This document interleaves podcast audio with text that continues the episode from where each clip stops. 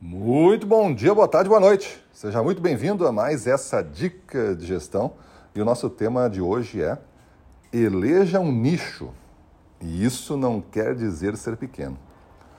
Quando a gente fala de eleger um nicho de mercado, significa você definir uma proposta de posicionamento onde você se torna mais especializado, mais reconhecido, mais lembrado, com uma importância elevada para aqueles clientes. Vamos pegar um, um exemplo aqui. Muita gente confunde isso, principalmente representantes comerciais, vendedores, meus amigos. A gente briga às vezes pelas coisas erradas. A gente briga por mais território e não por nichos melhores.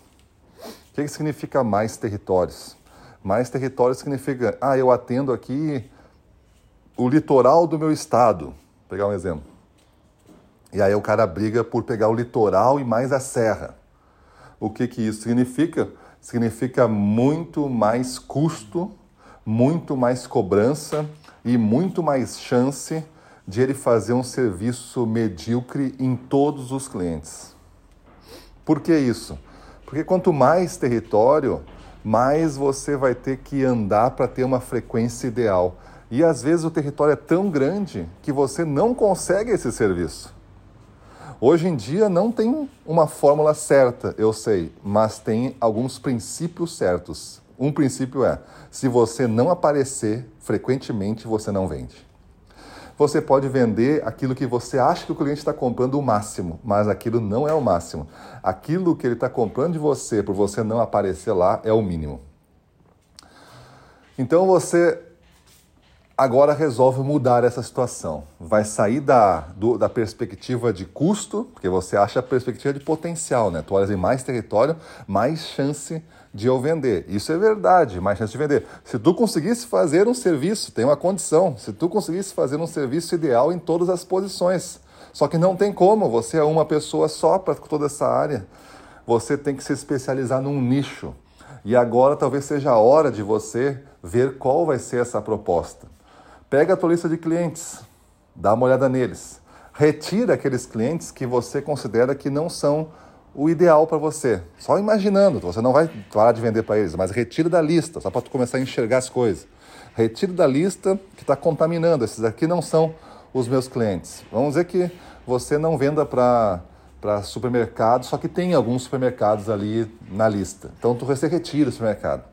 Aí você não vende lá para uma Estou imaginando um mercado pet aqui, né? Para uma agropecuária. Então você retira as agropecuárias. Vai ficar o quê? Tu começa a olhar, olha, está ficando aqui lojas individuais, posicionadas em bairro. Aí você chama de qualquer nome que você, lojas exclusivas, né? Lojas é, VIP, você coloca o nome aí, né? Mas são este tipo de estabelecimento que está ficando, ele começa, você olha para ele, bah, esses aí são os meus clientes que eu gostaria de atender. Se pudesse ser todos assim, melhor. Que característica eles têm?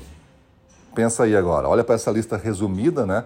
Que característica eles têm? O que, que eles resumem? Além de ser uma loja e às vezes além de ter isso. Aí tu começa a pensar nos produtos que eles têm, na oferta que eles fazem, como eles se posicionam, como eles se anunciam, que preço eles vendem, que marcas eles compram. Tu começa a pensar em várias coisas. E aí tu vai fazer uma grande questão pela perspectiva do nosso comprador lá. O que, que realmente o comprador compra de ti? Não é só o teu produto, é mais alguma coisa. O que, que realmente ele compra? É isso que tu tem que descobrir. Quando tu descobre o que, que ele realmente compra, aí tu vai começar a, a juntar uma coisa na outra e vai entender o quanto o teu produto preenche a necessidade desse grupo de clientes. E eu começo a entender então o que significa atender um nicho muito bem especializado, porque até o teu discurso começa a mudar. Quando você atende diversos tipos de clientes, as perguntas deles levam você a ter uma, uma apresentação é, genérica e mediana que atenda a todos. Quando você escolhe um nicho, você tem uma apresentação especializada, contundente, que atinge logo o ponto central da proposta que te diferencia. E aí tu começa a crescer porque tu reduz essa amplitude de atendimento, mas atende a clientes específicos com mais frequência que eles vão dar conta do seu crescimento.